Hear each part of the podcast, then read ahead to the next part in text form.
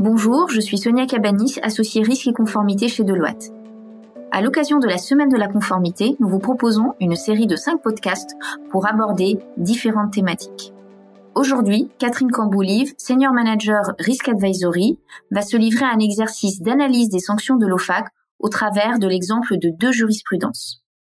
Alors, dans la série de podcasts Sanctions et Sport Control, nous vous proposons aujourd'hui de parcourir ensemble deux jurisprudences de sanctions attribuées par l'OFAC à un transporteur australien et à un éditeur de logiciels américain pour des violations de régime de sanctions ou de réglementation d'export contrôle américain. Alors la première jurisprudence que nous avons choisi d'analyser pour vous aujourd'hui concerne un commissionnaire de transport opérant par voie aérienne, par voie maritime et par route basé à Melbourne en Australie. Ce transporteur a accepté de payer une amende d'un peu plus de 6 millions de dollars afin d'éviter des poursuites du DOJ pour plus de 2900 violations des programmes de sanctions américains.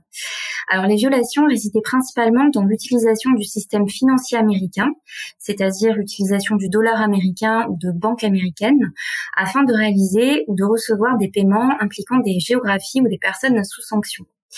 Ces paiements impliquaient en effet des livraisons par voie aérienne, par voie maritime et par route réalisées par l'entreprise, euh, ses filiales et ses fournisseurs depuis, vers ou à travers la Corée du Nord, l'Iran, la Syrie, ou impliquant euh, des effets de personnes figurant sur les listes de sanctions de l'OFAC.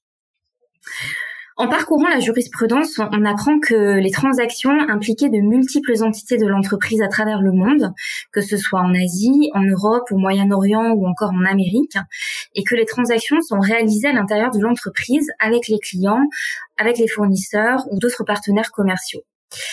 En effet, euh, parfois les violations concernaient des paiements isolés hein, sur une seule facture et d'autres fois des paiements euh, figurant parmi d'autres paiements qui eux étaient conformes sur une même facture.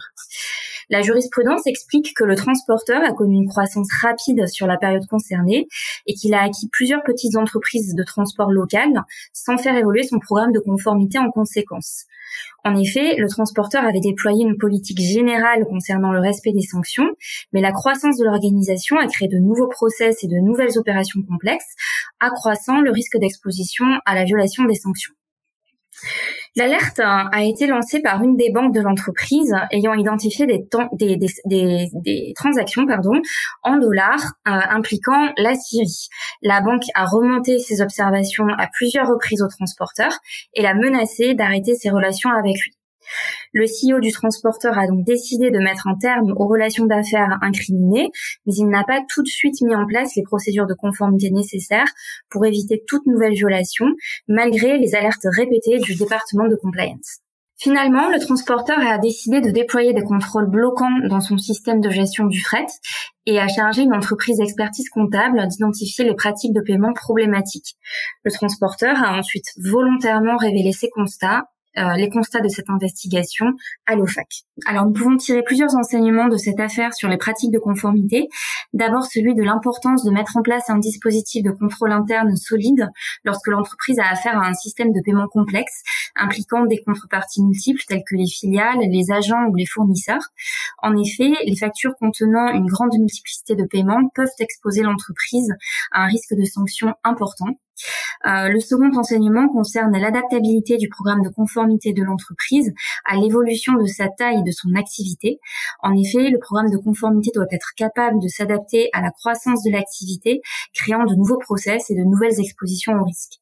Une euh, zone de risque particulière peut se présenter lors de l'acquisition de nouvelles cibles, notamment lorsque celle-ci implique l'intégration de nouveaux systèmes d'information composés de technologies euh, diverses. La deuxième jurisprudence que l'on a analysée pour vous concerne un éditeur de logiciels pour entreprises américains. Euh, cet éditeur a accepté de payer une amende de plus de 2 millions de dollars afin d'éviter des poursuites relatives à 190 violations d'export de logiciels américains vers l'Iran. Euh, dans le détail, l'éditeur a vendu 13 licences, 169 services de maintenance et 8 souscriptions aux logiciels via le cloud. Ces licences ont été vendues principalement par des revendeurs situés en Turquie, aux Émirats, en Allemagne et en Malaisie. En effet, ces revendeurs ont vendu des licences à des entreprises contrôlées par des entreprises euh, iraniennes, euh, ce qui a fait que les des utilisateurs iraniens ont pu in fine accéder au logiciel. Les souscriptions au logiciel via, le cloud ont-elles été faites par les filiales américaines ayant connaissance ou des raisons d'avoir connaissance que ce service serait délivré à l'Iran. Alors sur les licences, elles ont été vendues suite à une insuffisance du programme de conformité de l'éditeur. En effet, plusieurs audits avaient constaté que le programme de conformité ne comportait pas le filtrage des adresses IP, euh, ce qui impliquait l'impossibilité pour l'éditeur d'identifier le pays dans lequel le logiciel était téléchargé. Euh, les audits comportaient donc des recommandations d'implémentation d'outils permettant de vérifier la localisation de l'utilisateur qui, télécharge le logiciel. Et ces recommandations avaient même été remontées au comité exécutif de l'entreprise qui ne les a pas euh, appliquées.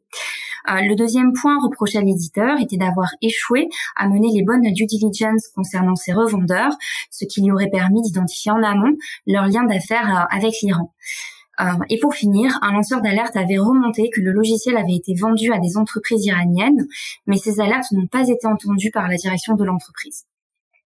Concernant les souscriptions via le cloud, celles-ci ont eu lieu à la suite d'une incapacité de l'éditeur à intégrer ces nouvelles acquisitions dans son programme de conformité malgré le fait que les, due diligence avaient fait ressortir les lacunes de ces entités vis-à-vis de leur programme de, compliance, l'éditeur les a laissés opérer de manière autonome et ne leur a pas accordé l'attention et les ressources nécessaires pour gérer euh, ces problématiques. Alors les enseignements que nous pouvons tirer de cette affaire vis-à-vis des pratiques de compliance sont relatifs aux entreprises qui fournissent euh, des logiciels en ligne, que ce soit via des souscriptions via le cloud ou euh, par téléchargement avec une licence. Le premier enseignement souligne la nécessité d'implémenter un programme de conformité adapté à leur taille et à leur propre exposition au risque.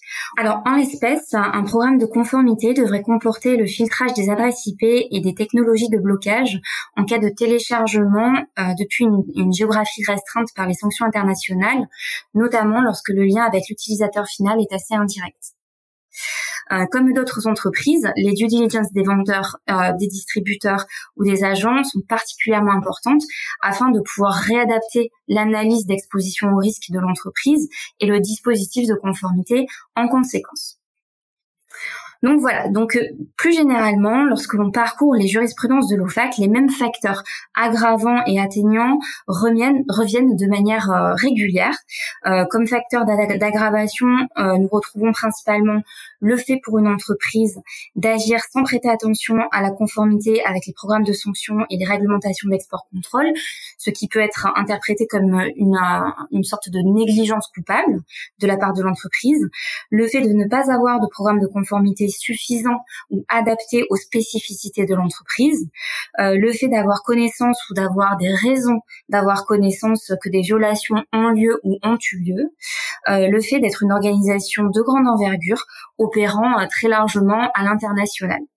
Comme facteur d'atténuation, nous retrouvons le fait de ne pas avoir d'historique de violation des programmes de sanctions ou de, réglementation d'export-contrôle, le fait de ne pas avoir fait l'objet d'une mise en demeure, le fait d'avoir révélé de manière volontaire euh, les violations auprès de l'OFAC, le fait d'avoir coopéré avec le régulateur lors de ces investigations, et enfin le fait de déployer des mesures de, remédiation adéquates hein, par la suite de l'investigation.